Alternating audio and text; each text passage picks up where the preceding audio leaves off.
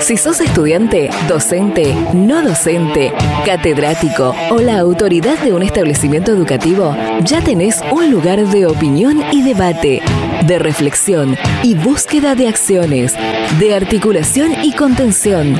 Durante los próximos minutos, escucha Data Universitaria con la conducción de Facundo Acosta.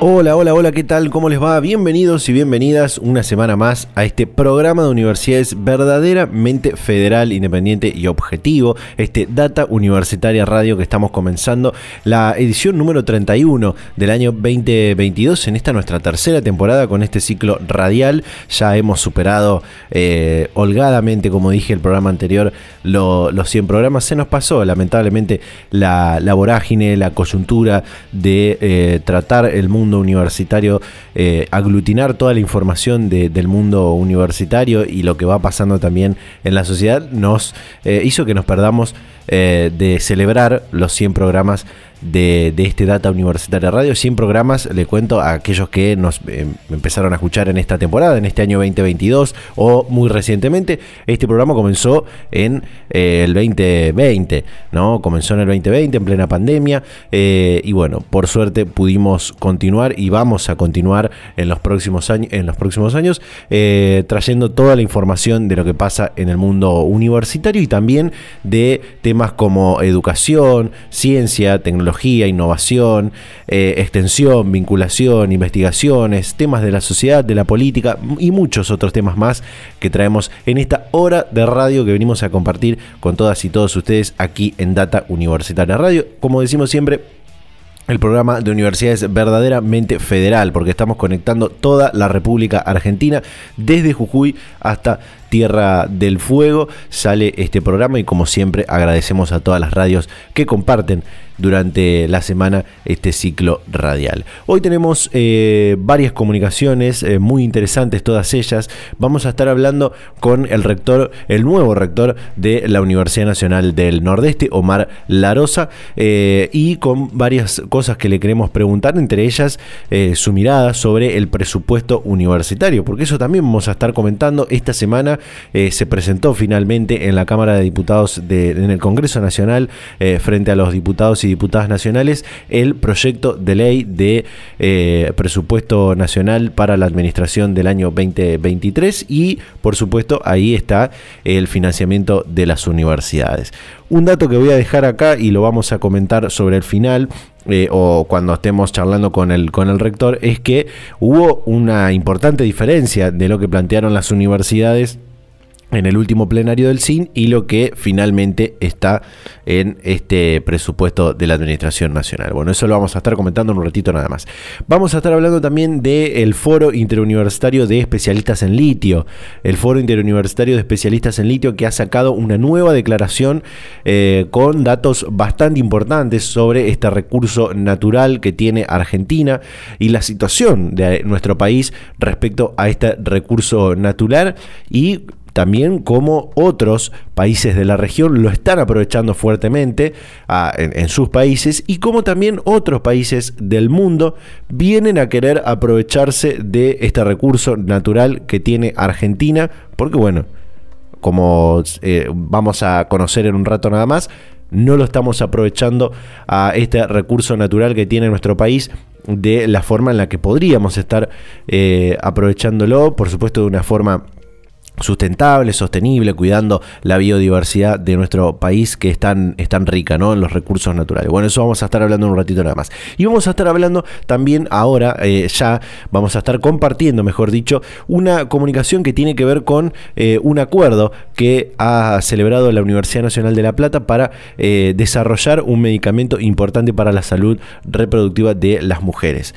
Ya que te comenté esta noticia, por supuesto nos pueden seguir en nuestras redes sociales, en Facebook y en Instagram, arroba data en Twitter, arroba DT universitaria y también en Spotify, en YouTube, para ver eh, y escuchar eh, este y otros programas anteriores. Y por supuesto, ya que estamos durante toda la semana en www.datauniversitaria.com.ar con toda la información de lo que pasa y va a pasar en el mundo universitario. Algunas breves noticias que puedes encontrar en nuestro sitio web. La UNCAUS presenta su presentó su nueva carrera de licenciatura en psicología. La Universidad Nacional del Chaco Austral será la primera universidad pública de la región NEA que brindará la carrera de manera gratuita. Las, las clases presenciales darán comienzo en el año 2023 y pueden acceder a las mismas las personas que realicen sus preinscripciones a partir del mes de noviembre del año 2022.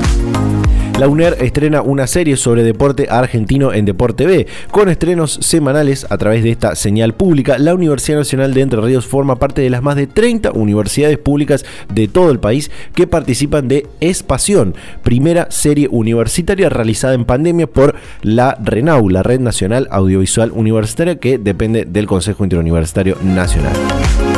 Especialistas de la Universidad Nacional de Quilmes desarrollan terapia alternativa para el cáncer de huesos. En una investigación publicada en la revista Scientific Reports, científicas y científicos del Centro de Oncología Molecular y Translacional de la Universidad Nacional de Quilmes y del CONICET, por supuesto, estudiaron y desarrollaron una alternativa para tratar el osteosarcoma, el cáncer de huesos más prevalente que afecta principalmente a niños, niñas y adolescentes.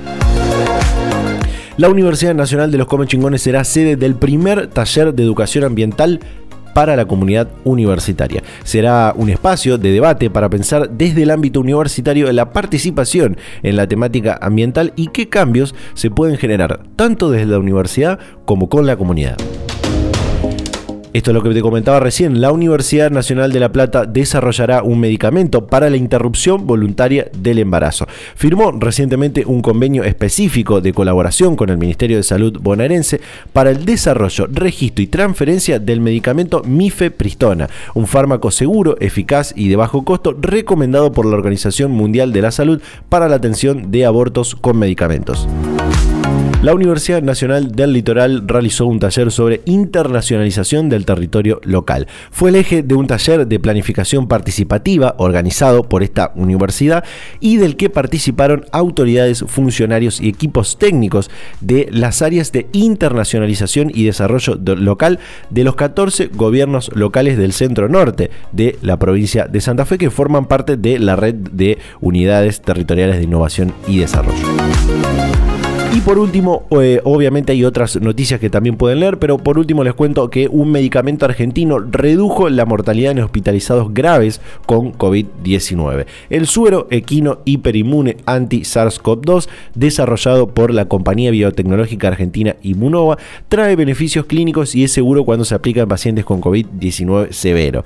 Eso es lo que revela un estudio recién publicado en la revista científica Plus One, en el que se evalúa a 841 pacientes de 18 a 79 años con COVID-19 severo atendido en el hospital de campaña Escuela Hogar de la provincia de Corrientes durante 2020 y 2021. Por supuesto, hay muchas otras noticias que pueden encontrar en www.datauniversitaria.com.ar. Así comenzamos este nuevo programa de Data Universitaria Radio.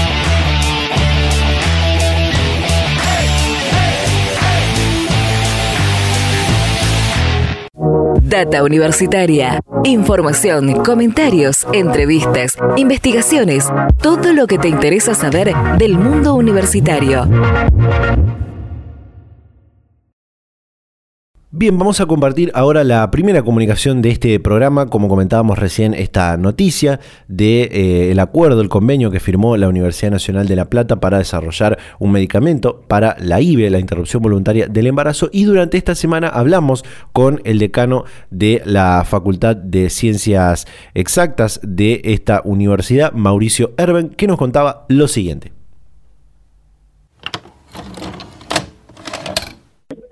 En, nuestra Facultad de Ciencias Exactas llevamos adelante la firma de un convenio entre el Ministerio de Salud de la provincia de Buenos Aires, en particular el Instituto Biológico Tomás Perón, que es donde se da el desarrollo de medicamentos provinciales, eh, y nuestra facultad, eh, en particular la unidad productora de medicamentos, que es eh, la que se va a encargar de hacer el desarrollo de eh, comprimidos de, de mifepristona. Aclaro que la mifepristona es el medicamento considerado gold estándar por la Organización Mundial de la Salud y también incorporado a los protocolos del Ministerio de Salud de, Nación y tomado también por provincia para atender eh, la interrupción, interrupción del embarazo, junto con misoprostol. Claro. Así que... Sí, perdón. Lo, que van a hacer en, en, esta, en este desarrollo es juntar estos dos, estos dos fármacos, podríamos decir, ¿no? Actualmente misoprostol eh, está disponible, es el que se está utilizando eh, actualmente para, para la interrupción del embarazo medicamentosa. Eh, un poco la, la lógica es que el misoprostol actualmente funciona con una eficacia de del entre 80 y 85%, eh, es un, un, tiene un protocolo de uso de, de al menos 12, 12 unidades de misoprostol. La idea de, de, que cuando uno utiliza combinado misopristona en algo que se llama Combipac, que es 4 misoprostol, una misopristona, se aumenta muchísimo la eficacia del tratamiento llega a 98%. Obviamente son tratamientos ambulatorios, eh, mejora también muchísimo lo que es eh, eh, la ausencia de dolor. O sea que es mucho más mucho más conveniente, por eso decimos es el, el gol estándar que, apunta y que aconseja la Organización Mundial de la Salud. actualmente en, Argentina no hay disponible eh, mifepristona, no solamente producción pública, sino que no hay disponible tampoco por laboratorios privados ni, comercialización. Así que bueno, estamos junto con el Ministerio, eh, sobre todo la facultad, aportando en este know-how de, del desarrollo de, galénico, pero bueno, también eh, acompañando todo el proceso de, necesario para que podamos disponer de nifepristona en, el país. Eso implica el registro en el INAME y, en el ANMAT. Eh, quisiera preguntarle por esta eh, unidad productora, unidad de, producción de medicamentos, eh, que entiendo funciona también en la, en la Facultad de Ciencias Exactas, si no usted me va, me va a corregir. ¿qué, otros, ¿Qué otros medicamentos por ahí conocidos por, la sociedad se desarrollan, se producen, se elaboran en esta, en esta unidad? Bueno, es una unidad que, que lo que hace es el desarrollo, o sea, eh, nosotros formamos parte de, la red de laboratorios públicos de, incorporado en la en la ANLAT, en la Agencia Nacional de Laboratorios Públicos, eh, que bueno que propenden a, la, producción pública de medicamentos. ocupamos un lugar que me parece muy interesante, que es el, el, de desarrolladores, o sea, tenemos una, una cantidad de, de equipamiento, de personal capacitado para hacer el desarrollo y de ahí transferir ese desarrollo a, la industria de producción pública. Eh, en particular, eh, por ejemplo, también hace hace un año por ahí venimos desarrollando también junto con Provincia de Buenos Aires eh, el, un, un antidiabético que se llama gliclacida que está en etapa final de producción y para, para de desarrollo para ser transferido a la producción en el biológico. Eh, también estamos trabajando en este momento y, ayer podíamos ver de nuevo los, los avances que se están logrando en, en antivirales, sobre todo eh, antivirales pediátricos que, que la industria ha dejado de, de proveer eh, para el tratamiento de, de HIV. Eh, y bueno y, una historia de la de la unidad de producción de, nuestra unidad de producción de medicamentos también muy muy rica en en, en otro tipo de, de, medicamentos. Bueno por ejemplo eh, en el 2017-2018 una una campaña importante que se hizo eh, para para la producción pública también con con Río Negro eh, en la actualidad, antes, antes cuando, cuando marcaba esto de la mifepristona, eh, marcaba que no hay eh, la posibilidad de, acceder de forma pública, ¿no? Obviamente a la, ni privada tampoco, a este, a este fármaco, pero en, en el caso del misoprostol sí. Sí, sí, misoprostol sí. Por eso decía, actualmente los tratamientos medicamentosos son a base de misoprostol. El misoprostol hay laboratorios públicos y privados, en particular el laboratorio del LIF, el de la provincia de, Santa Fe. la provincia de Santa Fe, eh, sí, sí, también tiene, tiene la producción pública de misoprostol y hay también privado. Mifepristona, eh, no. Eh, quiero preguntarle más por este, este acuerdo, este, este convenio, eh, junto con también con la, provincia de, Buenos Aires. Eh, ¿Cómo va a ser una, una vez que obviamente tenga el desarrollo, la elaboración de, de, este, de este fármaco? ¿Cómo va a ser? ¿Cómo, ¿Hasta dónde llega el convenio con, con el, el, Ministerio de Salud de la, de la provincia en cuanto a la distribución, el alcance y demás? Eh, bueno, el, el, trabajo, digamos, que, planteamos en el convenio tiene que ver con, cuando decimos desarrollo de galénico, se refiere a, bueno, a, eh, tenemos la cantidad de miligramos de droga ya fijada, pero la, la idea es eh, cuál, cuál, cuál va a ser el, el excipiente óptimo a utilizar, eh, en qué tamaños, y sobre todo que tenga la, estabilidad eh, requerida para este tipo de, productos, ¿no? O sea, es, es un trabajo de preparación del comprimido y después de, análisis de estabilidad. Eh, y eso se transfiere para producción. Eh, la provincia de Buenos Aires prevé al menos, digamos, poder proveer de, de mifepristona en, en todos los centros de, de atención público que tiene la provincia. que, bueno, son, ayer hablaban de los 253 municipios ya están adheridos a los protocolos de, provincia. Sí. Eh, sí, y, bueno, obviamente hay que, hay que remarcar aquí que eh, tenemos la, la, ley nacional eh, a, disposición de, esto que se, aprobó el, año pasado. Eh, para, para, cerrar, Mauricio, me gustaría preguntarte, para cerrar, el tiempo que tienen estimado de, trabajo para, para, tener este, este fármaco, este combi pack que, usted mencionaba, que seguramente va, va, a ser de gran impacto para, para el tratamiento de, la IVE, no solamente en la provincia de Buenos Aires, sino seguramente después poder extrapolarlo a otras provincias. Bueno, venimos ya trabajando desde hace un tiempo con provincia para, para poder eh, dar pasos importantes que, que todavía están, eh, que tenemos que cerrar, lo que es la importación de, de tener la autorización para, para, para hacerlo. Ayer, ayer se comentaba esto también, hay organizaciones internacionales que apoyan eh, la producción de micepristona y estamos en, en contacto, el Ministerio está en contacto con con, con estas organizaciones. Esperamos en, en breve tener el, la materia prima, digamos, y poder disponerla en el país. El desarrollo, eh, tenemos las capacidades técnicas de recursos humanos y de, y de equipamiento para empezar eh, el desarrollo inmediatamente.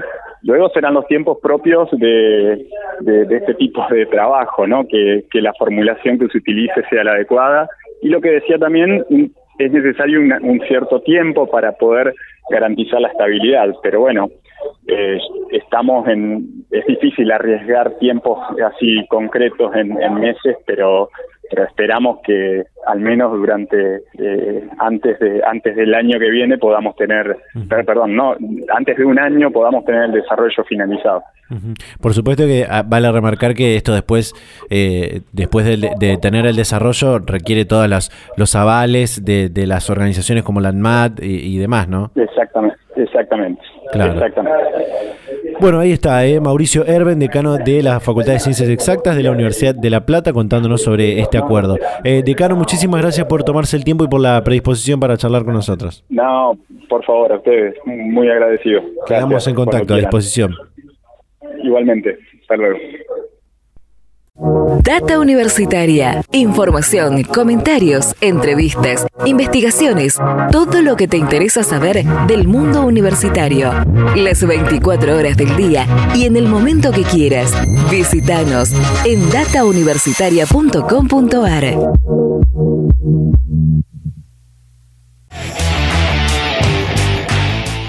De esta manera cerramos este primer bloque del programa. En el próximo hablamos con el rector de la Universidad Nacional del Nordeste, Omar Larosa. Hacemos una breve pausa y ya volvemos con más Data Universitaria Radio.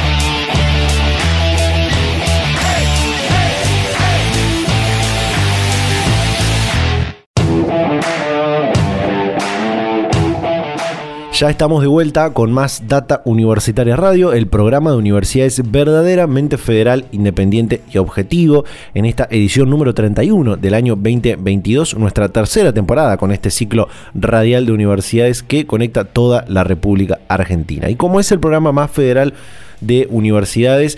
Nos vamos hasta la eh, provincia de Corrientes para hablar con el rector de la Universidad Nacional del Nordeste, Omar Larosa. Omar, ¿qué tal? ¿Cómo le va? Bienvenido a Data Universitaria Radio. Mucho gusto, ¿qué tal? ¿Cómo andan? Dije bien su apellido, ¿no? ¿La Rosa o La Rosa es? La Rosa. La Rosa, bien. Bueno, Omar, quiero comenzar por, por esto que, decía recién, porque asumió en julio de este año 2022 eh, el rectorado de la, de, la, UNE, de la Universidad Nacional del Nordeste. Me gustaría preguntarle con qué universidad se encontró, cuál es la realidad que, esta institución universitaria está, está atravesando. Bueno, eh, me encontré con una universidad del cual ya yo era parte como decano, fui ocho años y la realidad y la política de lo que aparecían como sus componentes naturales y su y sus estrategias y su cultura eh, ya lo conocía. Yo conozco la universidad de hace 30 años y, y todos los aspectos.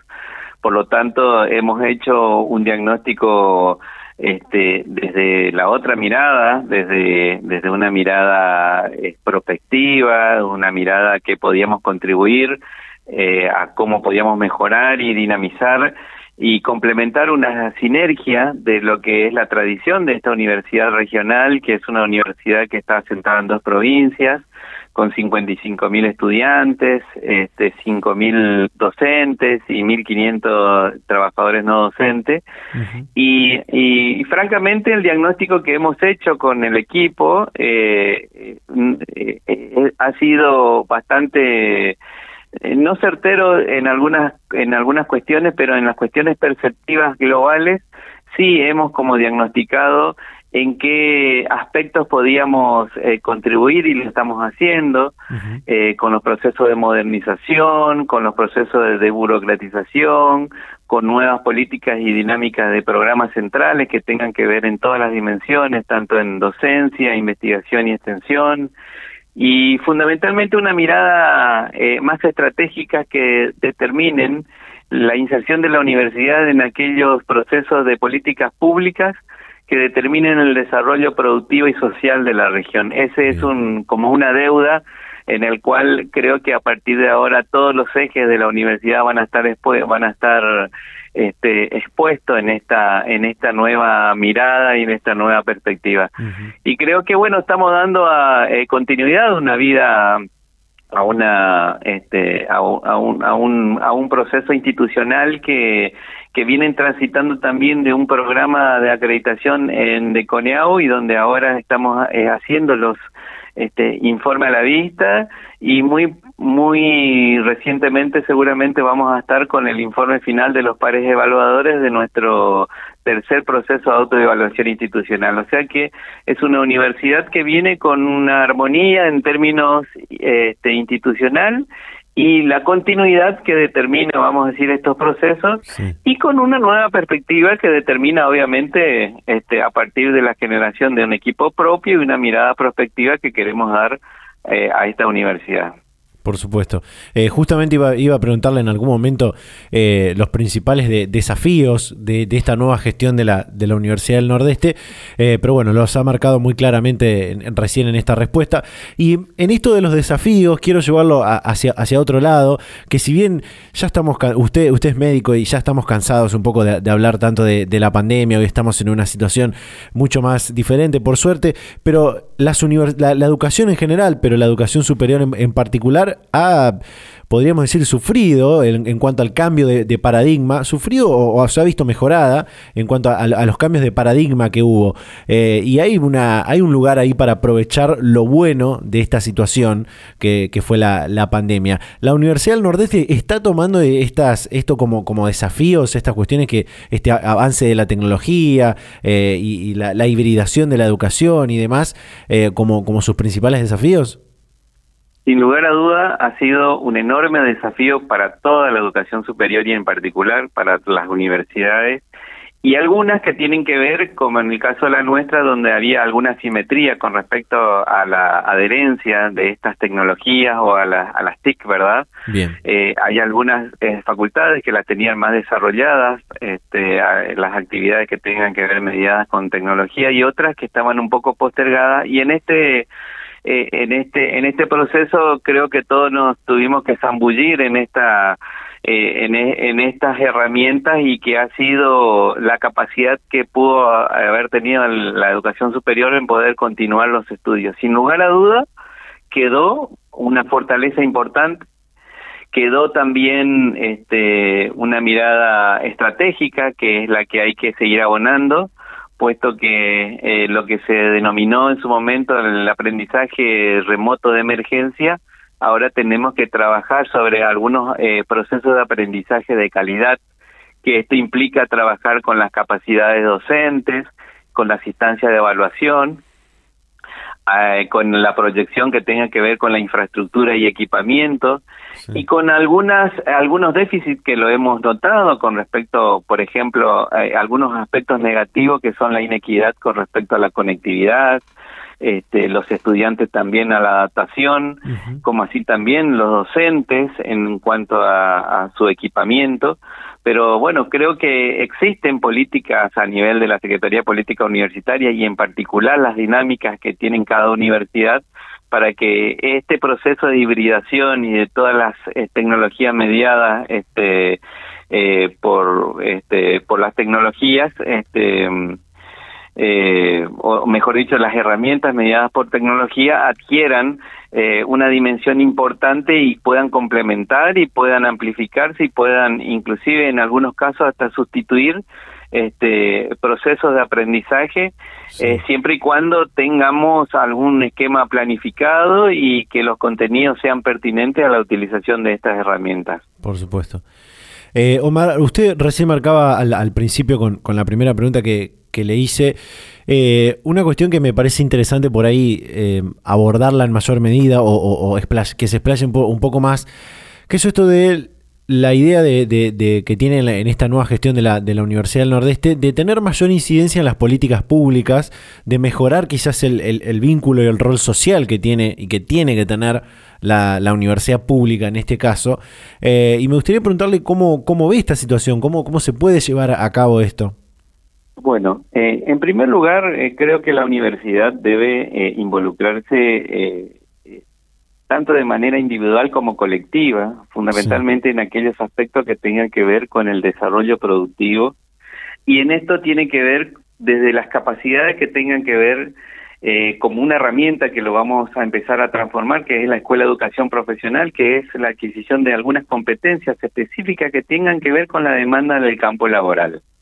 Eh, puesto que este, la tecnología también y los nuevos materiales y las materias primas de los que hay en alguna región muchas veces demandan algunas capacidades muy específicas que no, necesariamente tienen que estar vinculados con carreras técnicas o con carreras tradicionales de las universidades. Ese es en primer lugar. En segundo lugar, las capacidades que tengan que ver con el sector este, productivo en cuanto a la capacitación de recursos humanos. Llámese desde tecnología hasta este, cualquier profesional que sea auxiliar de la salud, etcétera, etcétera.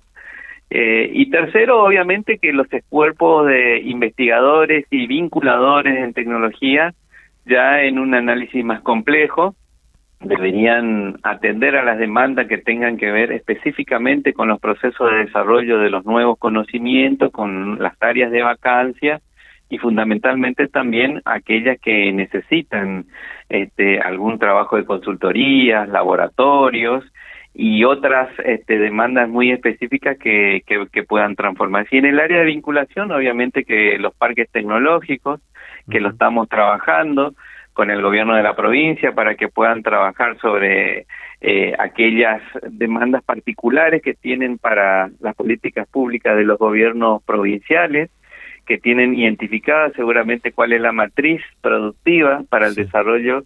Acuérdense que nosotros tenemos una, un desarrollo regional de las dos provincias con dos matrices de producción totalmente distinta, uno el agroforestal y el otro es un poco más industrial. Entonces creo que esa diversidad también de oportunidades nos hace este, pensar eh, de buena manera, le digo a nuestros investigadores, nuestros vinculadores, a nuestros emprendedores, para que puedan insertarse en el, en el proceso productivo. Y también los gobiernos provinciales, porque en definitiva, bueno, en tanto a las políticas de ciudadanía, en tanto a las políticas de inclusión, en tanto a las políticas de salud y seguridad, siempre hay un campo enorme donde la universidad puede estar generando esos aportes. Sí. Eh, rector, quiero, quiero llevarlo a, otro punto que por supuesto hace a la, a la gestión de la, de la universidad eh, y que sin lugar a dudas es un, eh, un aspecto a fortalecer en el, al sistema universitario público de, nuestro país, al sistema universitario público de la Argentina, como es el tema del financiamiento universitario, del presupuesto universitario. A principios de este mes, los rectores y las rectoras reunidos en el 88 plenario del CIN formularon una, una propuesta que obviamente generaba una expectativa muy grande porque eh, era un número importante para el año 2023, esos 892 mil millones. Y bueno, eh, hace algunos días atrás el gobierno nacional presentó finalmente la ley de leyes, el presupuesto nacional para la administración del año 2023, con lo que podríamos decir un ajuste importante al, presupuesto de las universidades, un poco más de 150 mil millones de pesos. Usted fue uno de los primeros rectores en, levantar la mano y decir que aquí había estaba pasando algo eh, fuerte, que golpeaba fuerte a su, a su universidad este tema del presupuesto y me gustaría preguntarle y, que nos cuente cómo queda la, Universidad del Nordeste en este sentido.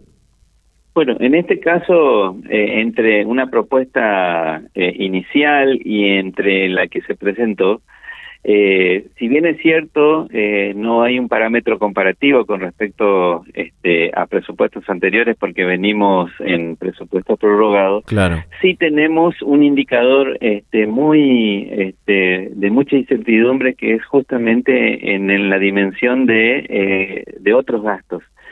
No tanto el tema salarial, que seguramente eh, se estará este, atendiendo en términos de las paritarias y de los reclamos de todos los actores, pero sí en el, en el inciso de otros gastos es muy importante porque eh, eh, la política de subsidios y de, de, los segmentos tarifarios donde vamos a tener que este, abordar las universidades es una porción importantísima y no está eh, diseñado por lo menos, ni estuvo previsto en el presupuesto del CIN, ni tampoco obviamente en los ajustes que se han presentado en la ley de leyes, como le dice usted.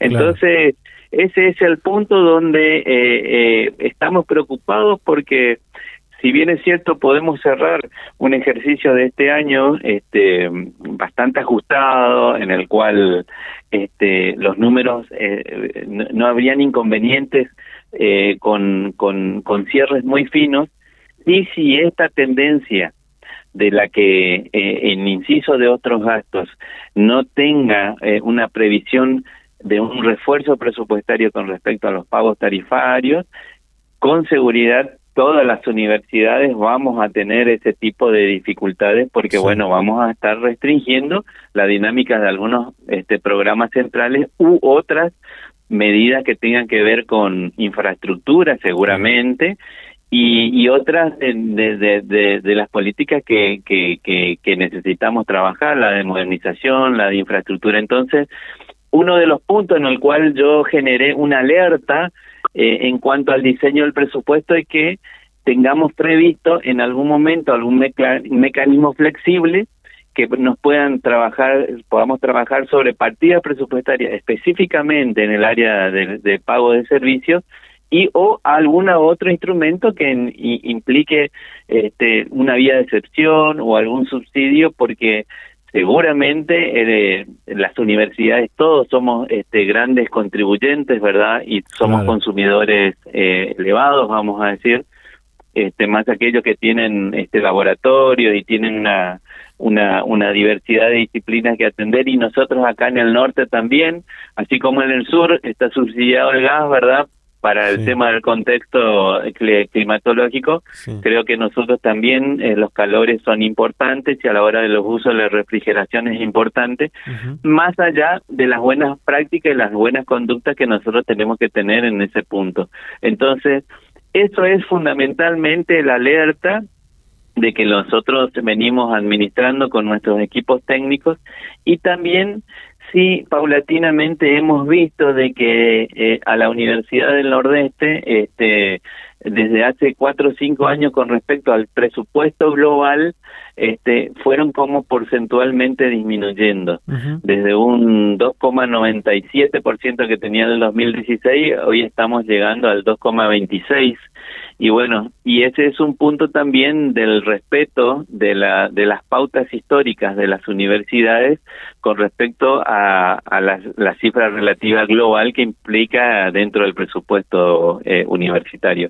eh, no, no, no es alarmante, no, tampoco vamos a decir es un, es un, es un problema, este, creo que discutiendo y trabajando con los equipos creo que se puede llegar pero bueno, esa es la alerta que nosotros hemos puesto a la hora de, de tener eh, el, el, el alerta en el diseño del presupuesto con respecto a las universidades. Sí, sí por supuesto. Igual, eh, por, por, suerte, eh, acaba de ingresar el, el, proyecto de ley de, presupuesto para la Administración Nacional, así que falta todavía un largo proceso para que esto se pueda de alguna forma remediar o encontrarle algún tipo de solución y por eso es importante poder eh, abordar esta, esta situación y todo lo que, lo que usted plantea. Omar, realmente le agradezco por, por la, la, la predisposición y el tiempo que se ha tomado para charlar con nosotros y seguramente se seguiremos en contacto para seguir tratando y, contando lo que eh, hace a esta nueva gestión en la, en la universidad y por supuesto ojalá si es que se puede solucionar este tema de, del presupuesto que, que imagino es algo también muy importante.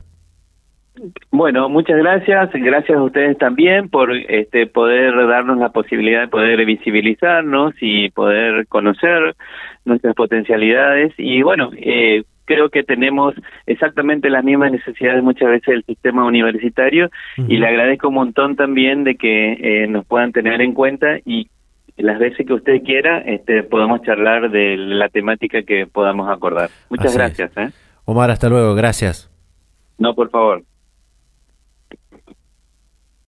Data Universitaria. Información, comentarios, entrevistas, investigaciones, todo lo que te interesa saber del mundo universitario.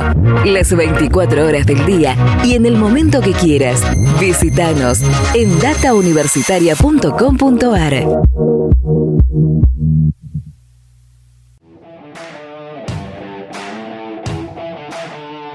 Bien, bueno, de esta manera cerramos este segundo bloque del programa. Preocupante la situación con el presupuesto universitario para el año 2023. Hay varias universidades que van a tener serias dificultades para afrontar el año 2023, así que esperamos que en este tratamiento que le van a dar a la ley de leyes, como se le dice, puedan eh, tener alguna recompensación ahí con eh, el financiamiento de las universidades, sobre todo aquellas que quedan más relegadas con este recorte que le han hecho a al presupuesto nacional. Ahora lo vamos a comentar un poquito más en detalle.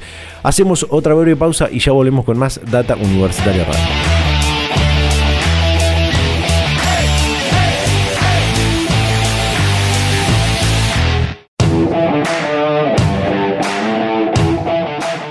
Volvemos con más Data Universitaria Radio, el programa de universidades verdaderamente federal, independiente y objetivo, ya encaminados al cierre final de esta edición número 31 del año 2022 en la tercera temporada de este ciclo radial. Como decíamos al principio, íbamos a estar hablando con alguien del Foro Interuniversitario de Especialistas en Litio del Consejo Interuniversitario y eh, durante esta semana hablamos con Gabriel Correa, doctor en energía, egresado, eh, ingeniero mecánico egresado de la Universidad Nacional de Córdoba, profesor de la Universidad Nacional de Catamarca, investigador independiente del CONICET y miembro de este foro interuniversitario de especialistas en litio, con quien hablamos de esta última declaración que realizaron con datos realmente importantes sobre este recurso natural. Así que compartimos.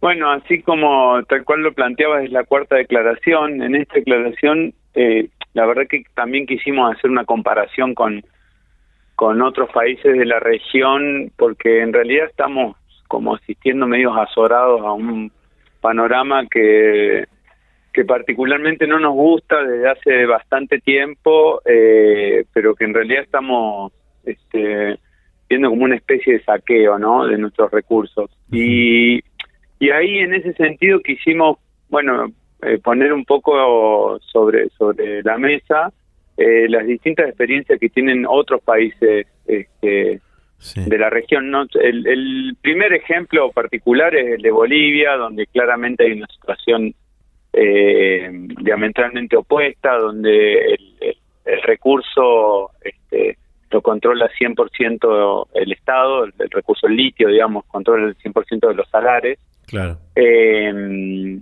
y, digamos, por supuesto que el litio es considerado un, recurso estratégico, digamos. el caso boliviano sería el caso paradigmático de un control estatal pleno donde en realidad hubo, digamos, una estrategia incluso de asociación una vez que el recurso fue nacionalizado y los salarios fueron nacionalizados, hubo una estrategia de asociación con eh, algunos países para desarrollar la tecnología, particularmente en Bolivia lo hicieron con Alemania. Eh, ese sería el caso, digamos, en el otro extremo de Argentina. Pero, por ejemplo, bueno, ahora eh, México está avanzando en la, en la nacionalización también de sus salares o en la declaración de recursos estratégicos que ya lo hicieron, de particularmente el litio. Pero el caso también eh, muy llamativo, el caso chileno, donde, digamos, pasaron diferentes gobiernos desde eh, la, incluso, digamos, en dictadura, con la dictadura como la de Pinochet, en la cual el litio eh, sigue siendo, primero, es un recurso estratégico para, para el país y eso le permite tener diferencias sustanciales con las que tenemos con las que contamos nosotros este, acá en Argentina. Para que para que te des este, una idea Chile destina más o menos 25 millones de dólares este, anuales a las comunidades y a la, a la investigación digamos eh, y tiene eh, este, obligación las empresas de dar el 25% del litio producido tiene que ser vendido en el mercado este, local. Eh, las empresas tributan cerca del 40% del precio de venta este, del litio al Estado eh, y para, para, para este, completar la información, una sola firma de todas las que operan en, en Chile eh, Chile, digamos, hoy es el segundo país eh, con mayor producción de litio del mundo. Eh, una sola firma eh, este, reportó pagos al Estado, digamos, al, al, fisco estatal por cerca de 2.000 este, millones de dólares en el primer semestre del 2022. Para que te des una idea, Argentina,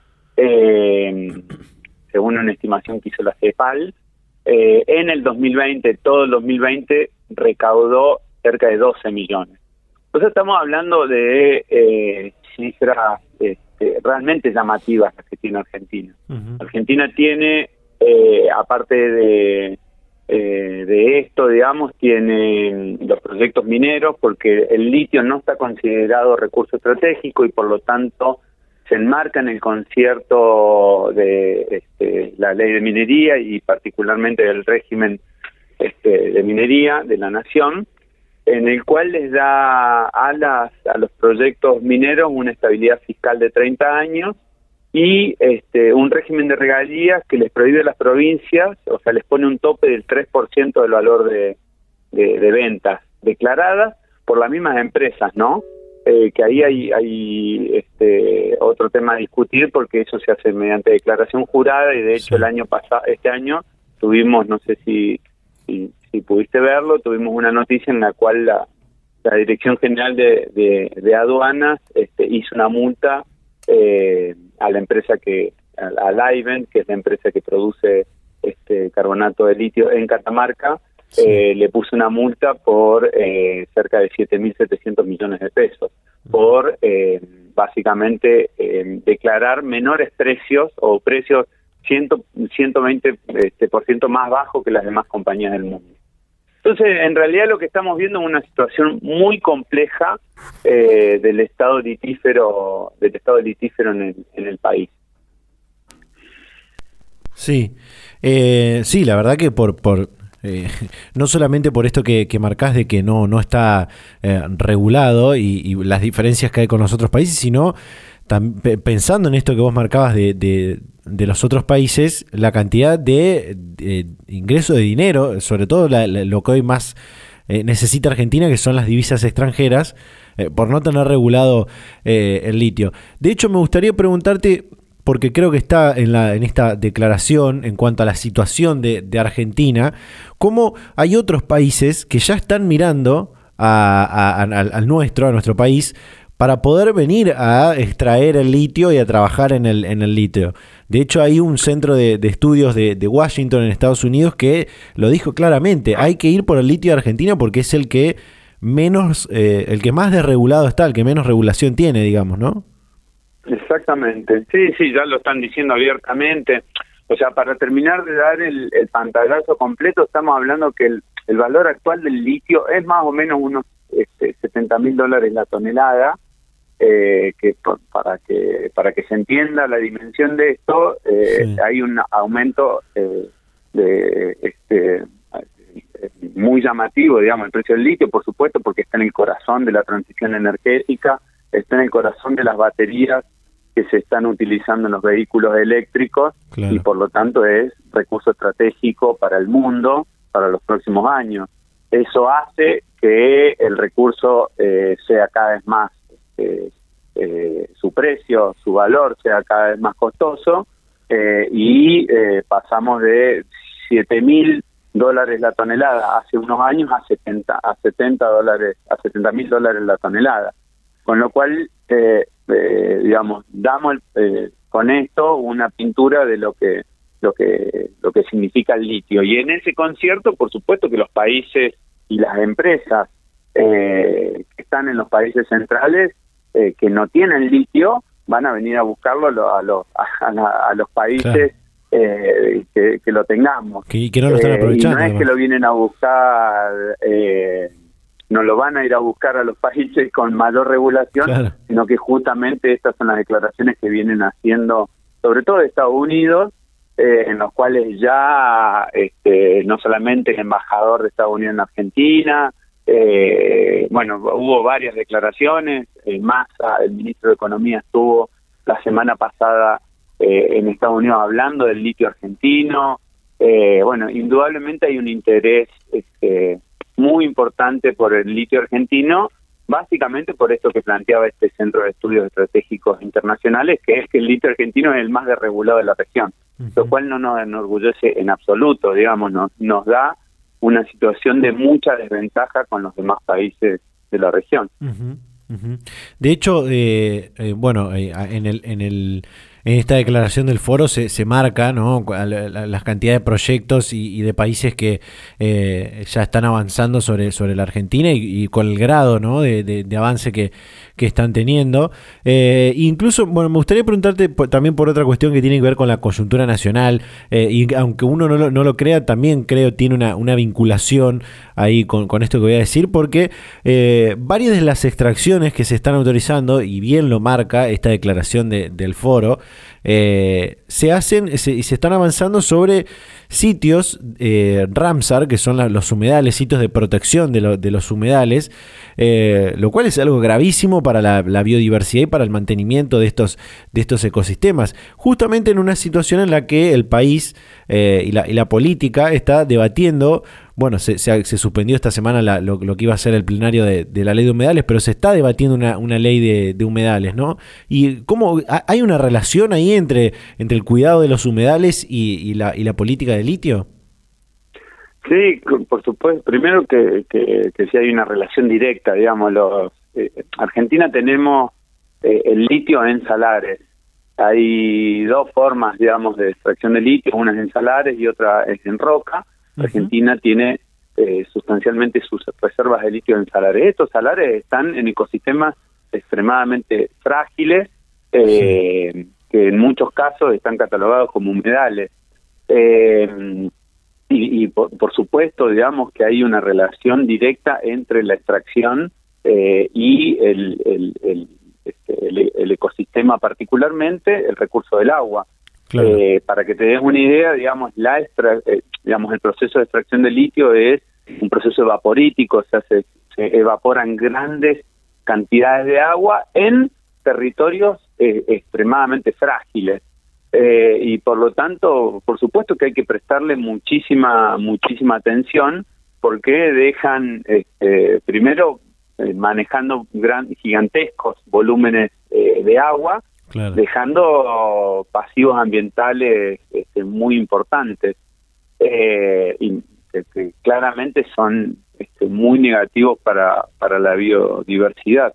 Eh, y con incluso con esto que planteabas vos, explotándolos en, en, sitios este, Ramsar. Eh, nosotros ahí, en realidad, justamente el mayor esfuerzo que estamos haciendo desde el foro eh, que, los que formamos parte este, profesionales, académicos, investigadores, investigadoras de, todo el país que eh, estamos estudiando desde la extracción hasta su utilización en baterías o en la, en la este, en la tecnología nuclear. No estamos planteando de que no haya eh, que no haya extracción de litio eh, en Argentina, sino lo que estamos tratando de poner en, este, de manifiesto es una situación eh, muy compleja eh, de, absoluta regulación que no solamente eh, deja muy mal parado nuestro país en cuanto a la captación de rentas, sino que aparte deja una este, muy mala regulación ambiental, una muy mala regulación social también, porque en la gran mayoría de estos sitios viven comunidades eh, este, que continúan sin ser reconocidas eh, como actores de derecho, digamos, en, en, esa, en esos territorios.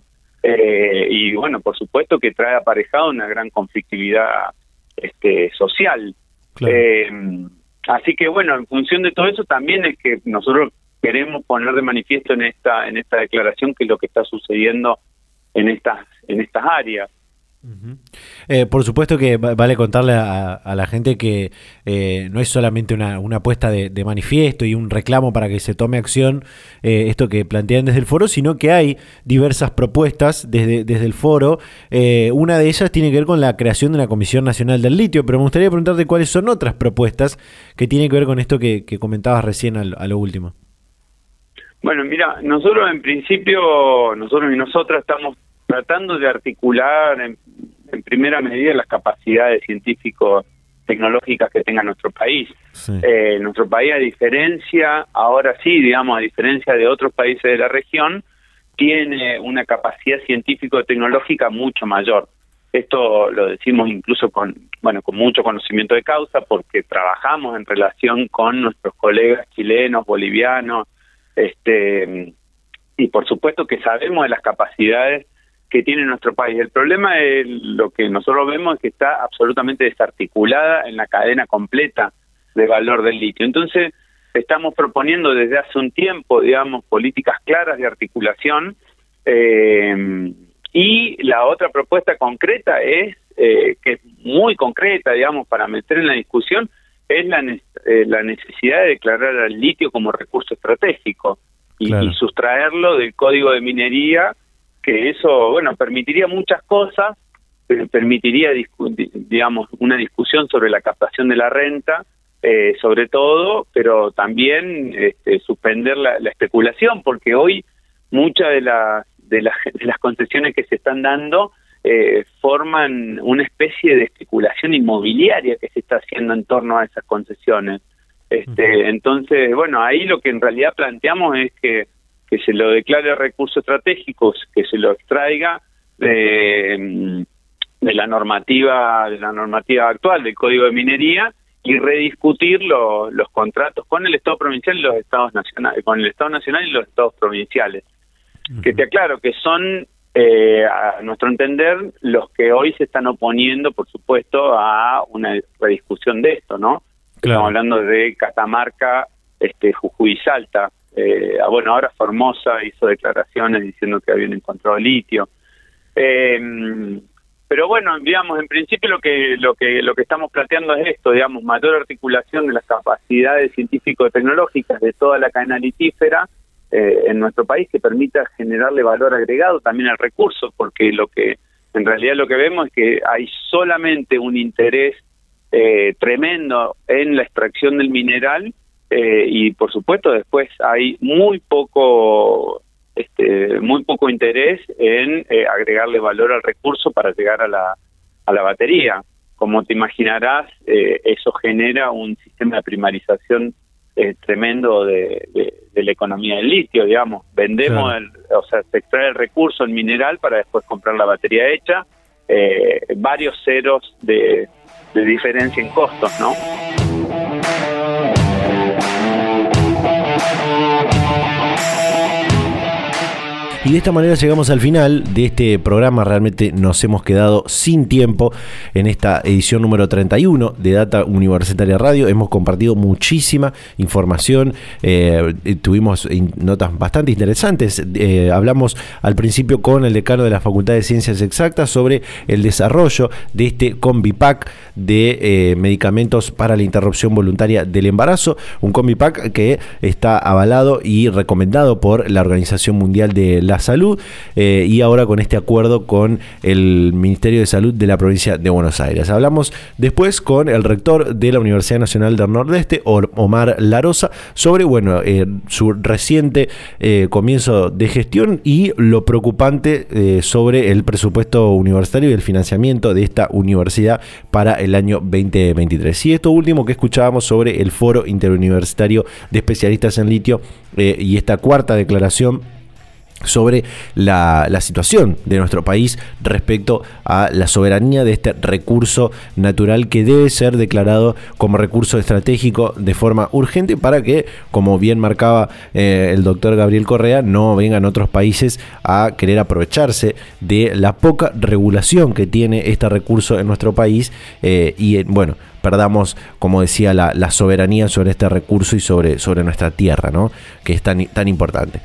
De esta manera llegamos al final, nos vamos a despedir, por supuesto recordarles que nos pueden seguir en nuestras redes sociales, arroba data universitaria en Facebook y en Instagram, arroba DT universitaria en Twitter y durante toda la semana en datauniversitaria.com.ar. Nos despedimos, nos vamos a reencontrar a esta misma hora y en este mismo día la próxima semana. Chau, chau.